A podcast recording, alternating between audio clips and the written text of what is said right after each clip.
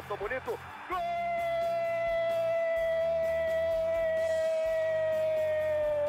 Uma grande jogada de Renato pela direita. Partiu Luan, dominou o lance, é bom, o lance é bom, o lance é bom, o lance é bom. Olha o gol, olha o gol, olha o gol. Golaço do Grêmio. Para Everton, chegou, fez a finta, outra boa jogada, cruzamento. Olha a chance, olha o gol, olha o gol, olha o gol, olha o gol, olha o gol. Gol do Grêmio! Torcedor do Grêmio, no ar mais um podcast aqui em Gé. Globo, episódio número 173. Você já sabe, é o podcast do Imortal Tricolor, o podcast do Grêmio Futebol Porto Alegrense, um podcast que está renatizado, uma palavra que Kathleen Rodrigues utilizaria no seu vocabulário diário, tenho certeza disso. Grêmio venceu o Vasco por 2 a 1 de virada, gols de Tassiano e Bitelo, e não é que o Tassiano está caindo nas graças da galera Vamos falar sobre isso e muito mais aqui neste episódio 173. O Vasco, a gente pode dar uma pincelada sobre isso, né? O Vasco da Gama tá sentindo o Londrina no cangote, o Grêmio já passou por isso, tanto que demitiu o Roger e trouxe o Renato. Agora o Grêmio um pouquinho mais consolidado entre os primeiros colocados, um Grêmio mais confortável. No episódio de hoje, Kathleen Rodrigues, a nossa Kek torcedora influenciadora, e Eduardo Moura, o Dadinho, também conhecido por aí como Dado. Nós vamos tocar aí esse podcast. Kek, como é que estava o ambiente lá na arena? Um grande abraço. Fala, Bruno, Dado, torcedor gremista. Tava um ambiente muito, muito bacana, né? A, a, volta do Renato, a torcida mobilizada, mais de 50 mil pessoas. Mais uma vez, né? O Grêmio consegue, a torcida do Grêmio consegue se mobilizar para um jogo de Série B colocar mais de 50 mil pessoas na arena. Uma pena que não tinha banda, né? Isso acaba, cara, acaba dando uma, uma desincronização total nos cânticos, né? Porque um, a geral canta uma coisa, a arquibancada é, norte canta outra, então fica meio esquisito sem a banda para ditar, né, para ser a batuta da galera, mas estava um ambiente muito bacana, muito, muito legal mesmo e coroado né, com, com a vitória do Grêmio sobre o Vasco de virada, quebrando paradigmas, Bruno. De virada, vencer um time do G4, sair feliz da vida ontem. Quando o Vasco fez o primeiro gol, pensei, meu Deus, vai ser o, o, mesmo, o mesmo filme contra o Cruzeiro. Mas graças a Deus deu tudo certo dessa vez. Tem coisas que o renatismo traz, né, Keck? O apoio é. da torcida, o resultado, a vitória de virada contra um time do G4, com Diogo Barbosa jogando bem e com Tassiano metendo o gol da vitória. é, coisas que é. Só, só, a estrela do homem é. é. É, capaz de explicar, né, Dado? Aquele abraço. Fala comigo, Bruno Keck. Um beijo para todo mundo. É, é, esse o ponto que tu acabou de citar, né? Tem coisas que só a estrela do Renato faz acontecer mesmo. É, tem uns sobrenaturais de Almeida, né, no futebol, que a gente chama, que não tem coisas que não tem como explicar, né? É, foi muita estrela no sentido de ter conseguido a virada, né, de ter conseguido a primeira vitória contra um adversário direto.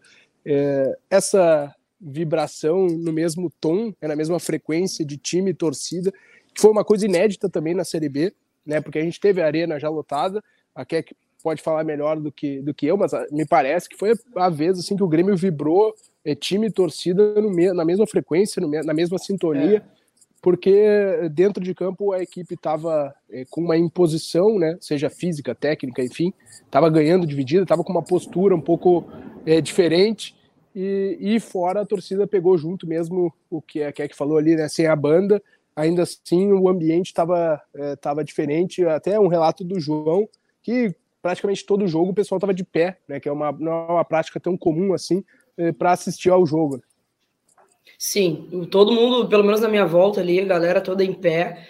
É, é, essa questão da vibração entre time e torcida foi muito nítido mesmo, e eu acho que o Renato faz com que isso aconteça demais, assim.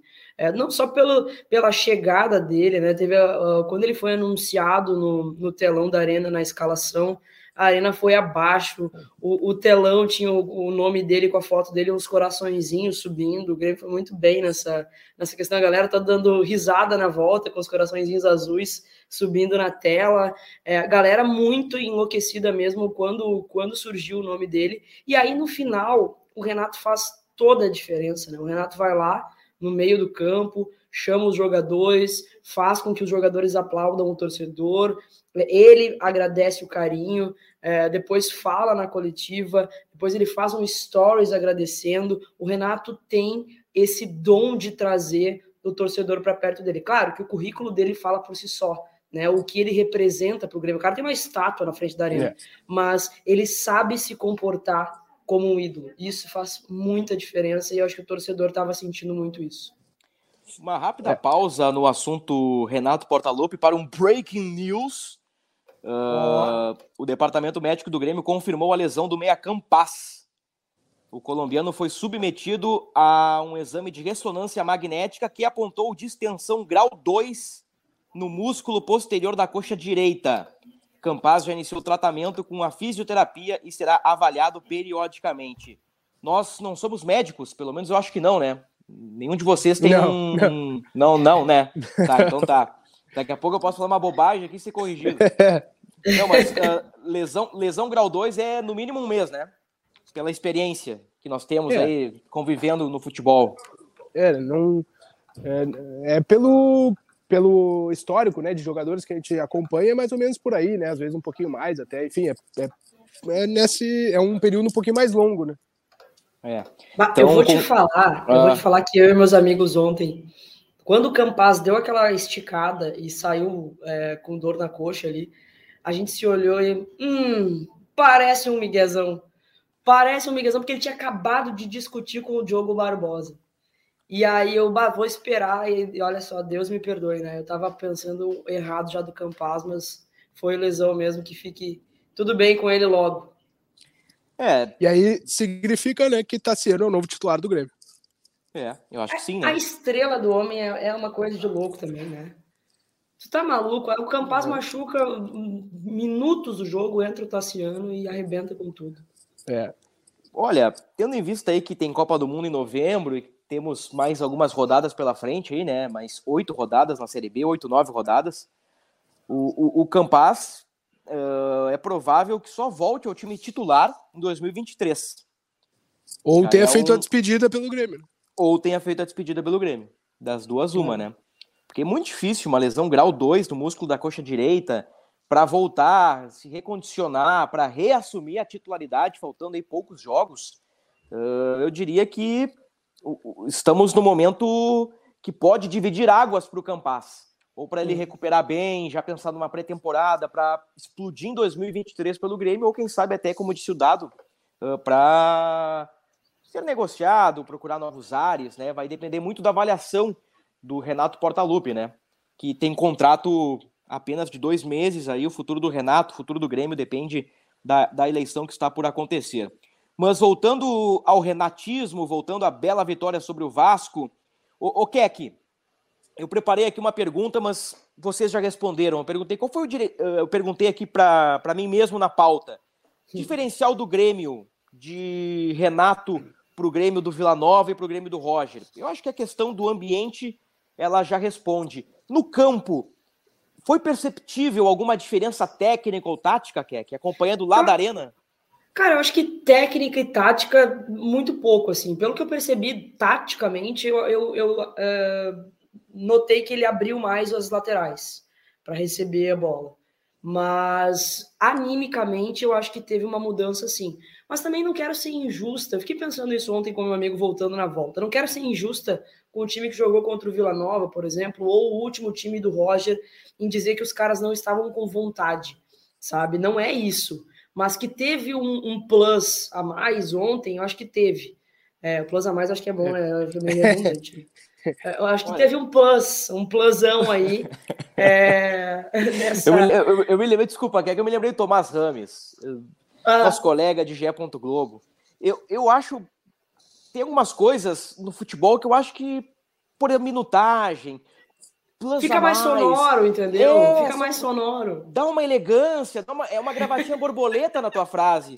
Não, mas o Tomás, que é o professor Pascoal, ele não gosta disso, ele teria te xingado, Keck. Então, mas, ah, mas, mas, pelo mas tá menos tá eu okay, me corrigi tá imediatamente. Pelo menos não, mas, mas, mas, eu acho que o futebol permite Ficou carismático. coisas. É. Ficou carismático. Boa. Ficou. Boa, mas eu, eu, acho, eu acho que teve isso mesmo. Não sei se é, pelo Renato, não sei se pelo, pelo ambiente de ter 50 mil pessoas, dá uma diferença para os caras jogarem é, com, com uma galera assistindo do que jogo contra o Vila Nova, por exemplo, que tinha 13 mil pessoas na arena sabe? Então, acho que tudo contribuiu, assim. Não sei, os renatistas, né? Nós renatistas vamos dizer, ah, foi o efeito Renato.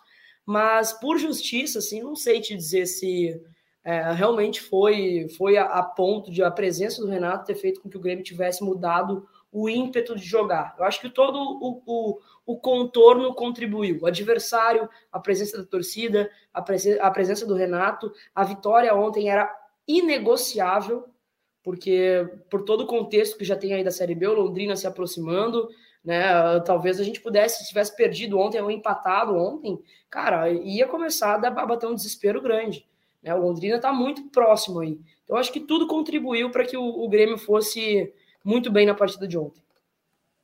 Nós falamos ali na abertura, né, de, de coisas que a estrela do homem proporciona, né? O homem, por óbvio, Renato Portaluppi outro ponto que eu, que eu me dei conta aqui: duas defesas extraordinárias do criticado Breno. Absurdas defesas. Absurdas. Aquela é. do Nenê no primeiro tempo, dado. Que, Inacreditável. Que pegada, hein? É. Que linda pegada do Breno. É, o, é, queria colocar, né, para adicionar o, da pergunta o que, que foi diferente. Eu, é, sinceramente, estou com a Keck só na questão da postura do time. Tá? De repente, um pouquinho mais avançado por um pedido do Renato, estar mais no campo adversário, se impor nas divididas. Né? Acho que o Edilson foi mais Edilson do que outros tempos, aquele cara mais impositivo, como o Renato falou, que usa a experiência, a malandragem, é, mas é, foi muito mais em postura, em, em, como se portar em campo, do que outra coisa, para mim. É, a diferença foi que nas três bolas em bola parada que o Vasco teve a chance, que foram as chances do Vasco, as principais chances foram é, em cobrança é, de bola parada, né? O Grêmio, o, o, o, o Breno resolveu fechar o gol, entendeu? O que não estava acontecendo nos últimos jogos. Eu não vi uma grande diferença técnica do Grêmio no jogo, né? Só que tudo aconteceu. E aí é, esse ponto é, vira secundário, entende? Não, o Grêmio ganhou de um adversário, como a gente já disse, ganhou do adversário direto no G4, primeira virada na Série B, a reestreia do Renato, mais de 50 mil pessoas na arena. Então, qualquer coisa é secundário, né? Mas a diferença foi que o Breno fez duas defesaças e impediu o gol do Vasco e em outros momentos estava entrando, para mim, assim, né? Uhum. Sendo um, um, pouco pragmático. É, o Grêmio foi melhor que outros momentos, mas me parece que muito mais por postura, por orientação do Renato é, para o time se portar em campo, porque taticamente foi uma equipe semelhante, né? É, alguma, a, a entrada do Tassiano foi o que mais mudou o time, digamos assim. É, o Grêmio recuou a partir dos 20 minutos do segundo tempo, curiosamente a partir da saída do Tassiano, que o Renato botou Lucas Leiva e Thiago Santos junto, inclusive adiantou o Lucas Leiva, jogou como quase um meia central. É, para mim, aquele recuo que a gente via do Grêmio que falando, que chamou, por exemplo, a Ponte Preta para o seu campo, até o Vila Nova, né? É, isso aconteceu, na minha visão. De novo, o Grêmio tentou se resguardar, tentou segurar o resultado. E o Breno fechou o gol e aí foi o, o, digamos assim, referendou tudo isso que aconteceu, né? Mas em termos de, eh, de atuação, por exemplo, o Renato citou que foi a melhor atuação da Série B. Eu não acho. Acho que o Grêmio teve. Sim, o Grêmio não fez grandes atuações na Série B, tá? Mas acho que teve algumas outras vitórias que o Grêmio foi mais contundente, assim, né? É. O, o, o, ponto é que contra rivais é, mais fracos, né? Realmente. Sim. Aí sim, foi a, a maior vitória, entre aspas, do Grêmio pelo adversário, né? Era o Vasco da Gama e não era, com todo respeito, o CRB ou o CSA, o Vila Nova, enfim, o Tom Bense. Vamos falar dos gols do Grêmio. Eu quero. No segundo gol do Grêmio, eu quero dar uma provocada em vocês. Mas antes, o, o goleiro do Vasco, o, o Batman, Thiago Rodrigues, o Thiago Batman Rodrigues, né? Mascarado da colina. É. Que lance bizarro, né? Que, bu que bugada, tia. Mas o que, que foi aquilo? foi. Não, para mim, eu, eu, acho muito, muito estranho aquela máscara dele, cara. Primeiro começou com uma, um problema que ele teve, né? E aí depois foi porque realmente ajudou, enfim, ele virou o mascarado da colina, virou uma marca e tudo mais. Mas eu tenho a impressão de que aquilo lá atrapalha. Não, não, não consigo achar que, que é uma, alguma coisa 100%, sabe? Sim. Mas, cara, eu demorei para entender o, o que, que tinha sido aquele primeiro gol porque eu estava do outro lado do estádio, lá em cima. Então eu achei que tivesse batido na mão e depois foi vantagem, sabe? Eu, bateu uhum. na mão e como, como a bola entrou, acabou sendo uma vantagem. Mas que lance bizarro, cara. Sim, que é. lance bizarro. E o goleiro pulando a, lá que diabo ali. Foi um negócio muito engraçado. Escorregou, né? Tava na bola, bola fraca, aí escorrega, aí os jogadores do Grêmio tudo é, virados pro árbitro, né? Só o Bitelo viu que foi gol, né? O Bitelo tava quase na bandeirinha de escanteio já comemorando, quando o resto foi comemorar o gol foi, foi um lance engraçado até, né? Foi meio pastelão, assim. Foi. Ah, lance, lance bizarro, né? Lance bizarro do, do goleiro. O famoso mais deu, um... deu, um, deu tilt, né? No, no goleiro mais, do Vasco. Mais um ponto para a estrela do Renato aí. É, mais um mais ponto. Um a, ponto. Estre... Mais a estrela do Renato segurou as pernas do goleiro ali naquele lance. Agora, e, e o segundo gol, né?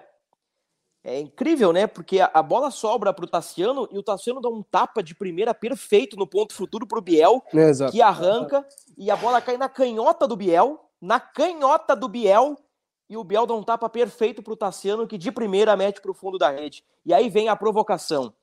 Depois de Pedro Jeromel, que foi eleito por nós aqui o melhor jogador do primeiro turno e por algum tempo o melhor jogador da Série B, e eu faço um recorte de momento, tá?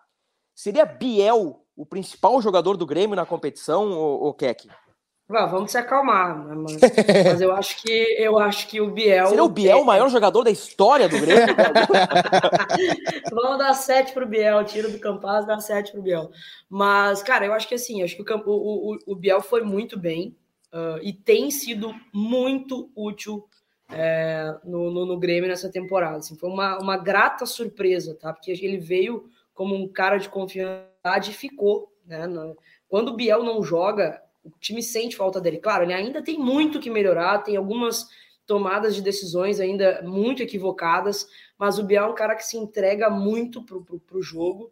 É, e quero muito que fique, tá? Não sei se para titularidade o ano que vem, né? Porque eu acho que o Grêmio vai ter que encorpar bastante esse time, mas é um cara muito útil para o grupo e é um cara novo ainda, né? É. A Keck foi muito, muito certeira no termo utilizado, ele é muito útil. Eu, eu no, no, no momento de mais críticas ao Biel, achava que ele não estava bem, óbvio, mas ele ainda assim mantinha uma, uma possibilidade de ajudar o time, né? E, e, acho que com a característica dele hoje, o Grêmio não tem, aliás, o Grêmio quase não tem jogadores para o setor ofensivo, né? Se não for é. um valor acima do, do, mercado, assim, eu também estou qualquer que eu acho que o Grêmio deveria pensar em, em manter o Biel para o ano que vem. Obviamente depende do investimento a ser feito, né? Mas, por exemplo, conseguir a prorrogação do empréstimo com o Fluminense talvez eh, fosse uma, uma situação boa aí para composição de grupo mesmo. O contra-ataque do Biel me chamou muito a atenção porque nós sempre criticamos o Grêmio aí e o Biel e, outros jogadores, Campas, uh, Diogo Barbosa, Rodrigo Ferreira, os mais experientes também, o Bitelo, que é um guri, na tomada de decisão, né? E, e, e ele fez tudo certinho, foi realmente um. Segurou um, um contra-ataque de cinema, exatamente. O tapa do Tassiano também. Claro que agora o, o, Biel não. A gente fez aqui uma brincadeira, né? Do, do maior jogador da história do Grêmio, é por óbvio uma brincadeira. Talvez seja o, o, jogador mais regular do Grêmio na Série B, ao lado do Jeromel. Até pelo pode número ser, de assistências, ser. né? Ele tem seis assistências na, na Série B. O Biel, alguns gols importantes também. Ele fez o primeiro contra o Vila Nova, né? Que foi yeah. um, um, gol do alívio ali. Então talvez uh, seja um dos principais jogadores, já que é que foi certeira, como eu disse o dado, um jogador muito útil, né? Um jogador muito útil. Então fica aqui o nosso elogio ao Biel, mas também ninguém está transformando o Biel, nem o Tassiano, né? Uh, em, em craques, em, em, jogadores que vão levar o Grêmio à próxima Libertadores. Mas para o momento, né? Para o jogo do Vasco ali funcionou e, e como nós já dissemos várias vezes, né? Aquilo que eu falo para vocês, como diria Renato Portaluppi, volta a repetir. É, eu volto a repetir que o importante é ganhar, né? Nessa altura aí, para acabar de uma vez por todas com, com, essa, com esses momentos na segunda divisão do futebol brasileiro. O Grêmio é o terceiro Bruno, colocado com 50 pontos, dado. Não, só dizer que o Tassiano, acho que é, se aproximou mais daquilo que a gente esperava antes, quando disse que ele seria um acréscimo, né? É, ao grupo do Grêmio na Série B, ele fez talvez o talvez não, certamente o melhor jogo dele é, nesse retorno e é, agora sim confirmou aquilo que a gente falava, que ele seria realmente um reforço né, é, para o Grêmio, que seria um jogador a acrescentar.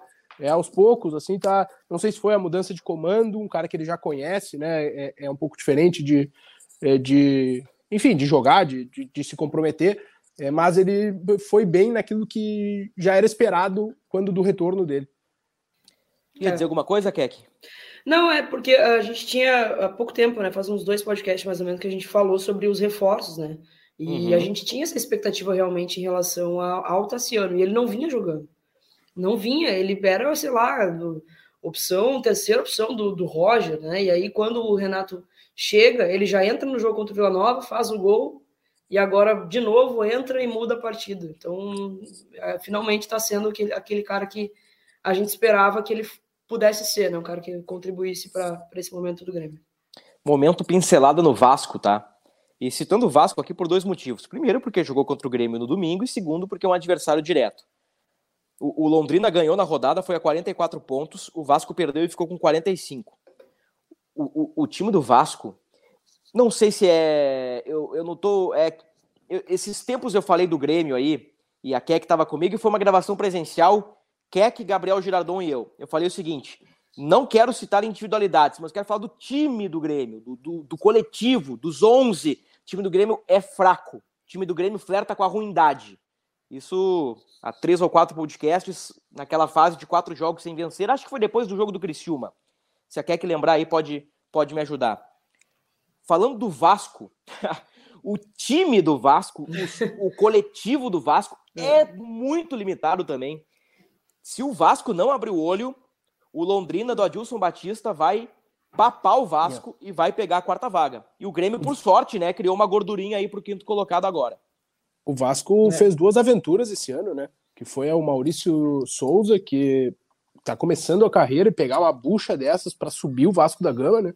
E, agora, e, e o interino que tava até o, o Jorginho assumir, que é Emílio Faro, acho que é o nome dele. O, o frasista Emílio Faro? É, tem um vídeo muito bom, aquele corte dele, realmente. É, e assim, não tem como repetir o que ele falou no corte, né? Nem ele sabe o que ele falou. É, é, é, é, é então, o Vasco né, pediu para se complicar né, com essas duas escolhas. Foram aí rodadas desperdiçadas até, esse, até conseguir contratar um treinador. Né? Acho que tinha a situação toda aquela da SAF, da 777, para entrar no clube oficialmente mas enfim, demorou muito para uma situação que é, que é urgente, né? Que é subir para a Série A. Como diz o, o Casimiro, né? Flertou com a M. É. é, tipo isso. Cruzeiro 62, praticamente campeão brasileiro da Série B. Bahia 51, Grêmio 50, Vasco 45, Londrina 44. Parei no Londrina o recorte. Depois vem uma galera aí, entre essa galera, o esporte que tenta dar um, um sprint aí nas rodadas finais para tentar incomodar o Vasco. Na próxima rodada, o CRB pega o, o Cruzeiro, pega o CRB, né? O Cruzeiro pega o CRB fora de casa, o Bahia pega o Esporte fora de casa, o Grêmio pega o Novo Horizontino fora de casa, uma logística bem complicada. O Vasco recebe o Náutico, Capibaribe, o Lanterna. Eu não sei se o jogo é no Maraca ou em São Januário, mas o jogo é no Rio, então é um jogo chave para o Vasco e o Londrina pega o Tom Bense fora de casa. Então aí o Vasco tem chances de abrir quatro pontos em relação ao Londrina e o Grêmio vencendo pode ser vice-líder na próxima rodada. Pela projeção de momento, pelo aproveitamento do quarto colocado, Vasco da Gama, que é um aproveitamento aí na casa dos 51, 52%, para garantir uma vaga na Série A, o Grêmio precisaria alcançar 58 pontos. Portanto, oito pontos nas rodadas que restam. Três vitórias, Keck. Tá, falta... Agora tá, tá. Não, pode falar, terminei. Não, não, eu só ia dizer. Não, não, eu só ia dizer. Oficialmente, Keck, Grêmio na regressiva. Não, é, eu acho que o jogo contra o Vasco era um jogo chave, né? É, não vou me atrever a falar mais uma vez, que nem aquela outra vez, que ah, o Grêmio acho que não vai mais passar por. Não tchau, vou. Série B. Jogo a jogo, é, tchau Série B, para jogo a jogo, porque aprendi a lição aí nesses nessas últimas rodadas, mas que o jogo contra o Vasco era um jogo chave, sem dúvida, sem dúvida alguma, para se afastar do Vasco, se afastar do Londrina é, e ficar um pouco mais tranquilo para essas próximas rodadas. E só complementando, né, uma coisa que eu queria muito falar, que esse jogo era tão importante, o Grêmio não podia negociar essa vitória de jeito nenhum, que a gente terminou a partida com quatro volantes. É.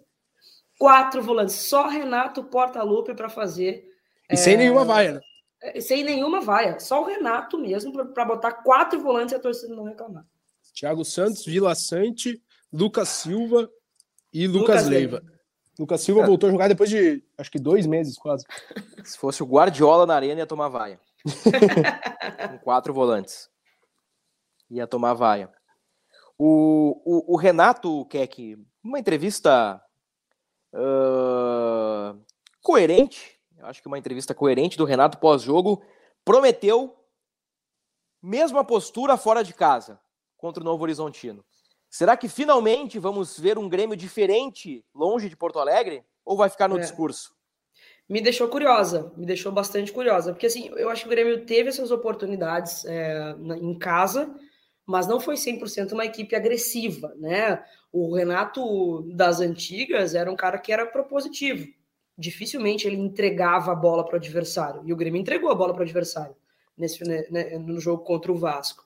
Quero muito ver qual vai ser a postura do Grêmio fora de casa, porque essa foi a principal reclamação da temporada, né? O Grêmio é fora de casa é, não, não, não vence. Venceu duas partidas, empatou várias outras, falta vencer. Se o Renato consegue a terceira vitória seguida contra o Novo Horizontino, olha, esse homem realmente é, nasceu para fazer o gremista feliz. Olha que ele, ele nasceu para treinar o Grêmio, né? Acho que esse ambiente que ele, que ele cria e que é muito positivo, né? Acho que todo treinador gostaria de, de ter a capacidade de gerar esse ambiente, né? E isso é, é, muito fundamental e ele só tem aqui, né, em Porto Alegre. É, no Flamengo ele não teve, né? É. Embora o, o início avassalador, Renato em 10 jogos ganhou 8. 9. 9. e perdeu para o Inter, aquele 4 a 0 no Maracanã. Isso. Então, e, nove e, vitórias. Vitórias né? elásticas, né? né? Goleando todo mundo, né? Passando Isso. o trator em todo mundo. Então, teve um início bom, depois uma queda, e, e, a saída do Renato foi meio conturbada, né? Perdeu o título para o Palmeiras, no gol do Daverson, críticas ao comportamento do Renato, que certa feita se deu folga lá no Rio de Janeiro, coisa que ele faz aqui, mas aqui uh, ele tem um, digamos, uma permissão, né, para fazer isso, por toda a história, por toda a representatividade. Lá no Flamengo os caras já não gostaram disso, então tem toda uma situação lá. Questões dos treinamentos também, ele foi muito criticado no Rio de Janeiro, mas essa história da química, da energia, do cara se sentir em casa, eu, eu acredito nisso aí. Basta ver o Renato na Casa Mata do Grêmio num jogo na Arena, domingo, 4 da tarde, 50 mil pessoas, jogo Barbosa jogando bem, tá sendo metido gol, Breno defendendo e tudo aquilo que a gente já falou ao longo desses 30 minutos de podcast. O João Vitor Teixeira, além de ter acertado Grêmio 2, Vasco 1, então vai aqui um abraço e uma medalha de ouro para o João que acertou o palpitão, ele me informa aqui, uh, naquele hard news do Campas, que o Campas fica fora no mínimo por 30 dias, 30 dias até voltar a treinar. Então aquilo que já especulávamos se confirma, né? É. Se ele vai demorar um mês para voltar a treinar, Campas não joga mais em 2022 yeah. É. pelo Grêmio. E é, talvez nem jogue mais pelo Grêmio. É, vai dar aí início de outubro, né? É isso? Não estou enganado? É, estamos aí. Meio de outubro ali. É, meados aí, de outubro. A Série B já se encerra é, logo no, no iníciozinho de novembro, se não, se não me engano, né? Ou é no fim de outubro mesmo, e a Série A no início de novembro, então ele não vai ter tempo hábil para retornar. Grêmio Vasco foi rodada 29, né? É. Tem mais Faltam, nove jogos. Tem mais nove jogos. Vamos lá, uh, geralmente um jogo por semana, mais nove semanas, dois meses, estamos em setembro. É, seria ali final de outubro, início de novembro é. mesmo. É bem isso aí o cálculo. É, dificilmente o Campaz, não dá para cravar, né? Difícil hum. cravar com certeza, mas uh, aparentemente, pelos cálculos aí, né, pelas projeções, pelo que a gente conhece um pouco de recuperação de jogador, tem caras que recuperam mais rápido, tem caras que recuperam. Tem caras que nem recuperam, né? É. Fica aí, uma, é, fica aí a crítica na entrelinha, né? Mas mas é isso aí. O, o Bitelo levou o terceiro, né? Quem é que joga? Thiago Santos, Lucas Leiva ou Lucas Silva? É, eu ah, acho que ele vai de Lucas casa. Leiva. É, pode ser. Pode ser. Tu vê só, né, Keck? Tu dizia lá atrás, lá nos primórdios, Lucas Leiva tem que ir pro banco, não tá jogando bem. Só. E, e nós dizíamos, não, Keck, pô, o cara tem a batida europeia na bola, né, Keck? Tem que jogar. E não é o não é que o time sem o Lucas Leiva parece funcion, funcionar um pouquinho melhor. A mãe conhece, isso, né? né? É. A mãe conhece, tá, a, mãe a mãe, tá joga. A mãe tá A mãe joga futebol manager, entendeu? É. Então. Não, não, não mas não, eu, eu. Peraí, que é que tu joga futebol, futebol, não manager. Tu também, bola. também, também. É. é a mãe é boleira. O empirismo, é, o empirismo de quem conhece. É.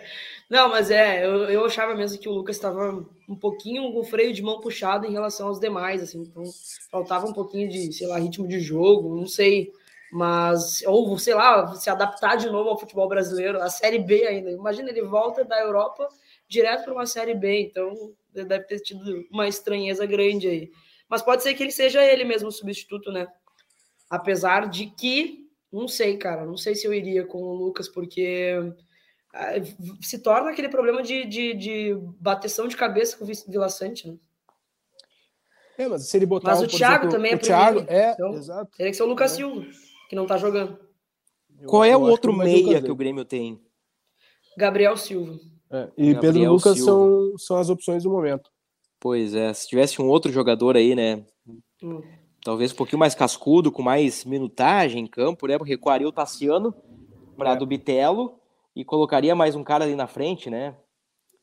É. Mas tudo Mas indica é um que. Né? É, tudo indica que serão três volantes. Uh, para fechar, falamos aqui do palpitão, do Bitelo, do Campas machucou, Tassiano, das opções, fora de casa, projeções, cálculos, vitória. Já falamos também da melhor atuação na Série B, né? Que foi o que disse o Renato depois do jogo. Nós teremos mais um podcast nesta semana, então guardamos o, o palpitão para quarta ou quinta-feira, né? Desta semana, quando gravaremos o episódio 174. Eu quero fechar perguntando do Guilherme. Por que, que esse cara não acontece? É uma boa pergunta, uma boa pergunta. Queria muito que tivesse acontecido. Tava nessa expectativa, né, do Guilherme ser um cara que pudesse contribuir, mas muito pouco ainda, né? Muito pouco. Talvez o Renato aí com uma conversa um pouco mais de perto, uma mostrar, mostrar o DVD e tudo mais. É, é justo cobrar, recuperar. Agora eu parei para pensar aqui, pô, o cara tá pouco tempo aí, né? Será que é justo é. essa cobrança em cima ah, do é Guilherme? É justo. É justo, é justo? sim, não. É. não. Não acho pouco tempo, não.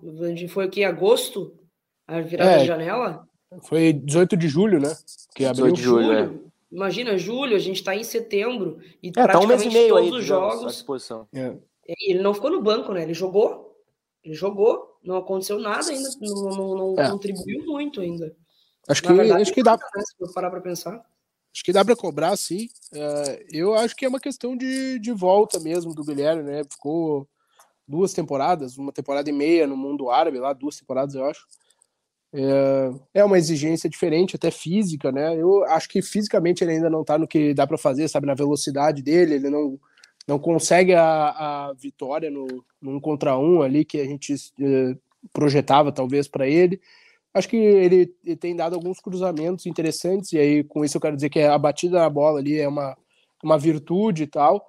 É, acho que ele precisa é, é, de tempo físico, assim, sabe, de jogar numa intensidade um pouco maior que é aqui. Mas é evidente que já daria para cobrar dele, claro, né? E dá, dá para fazer essa cobrança para ele entregar um pouquinho mais.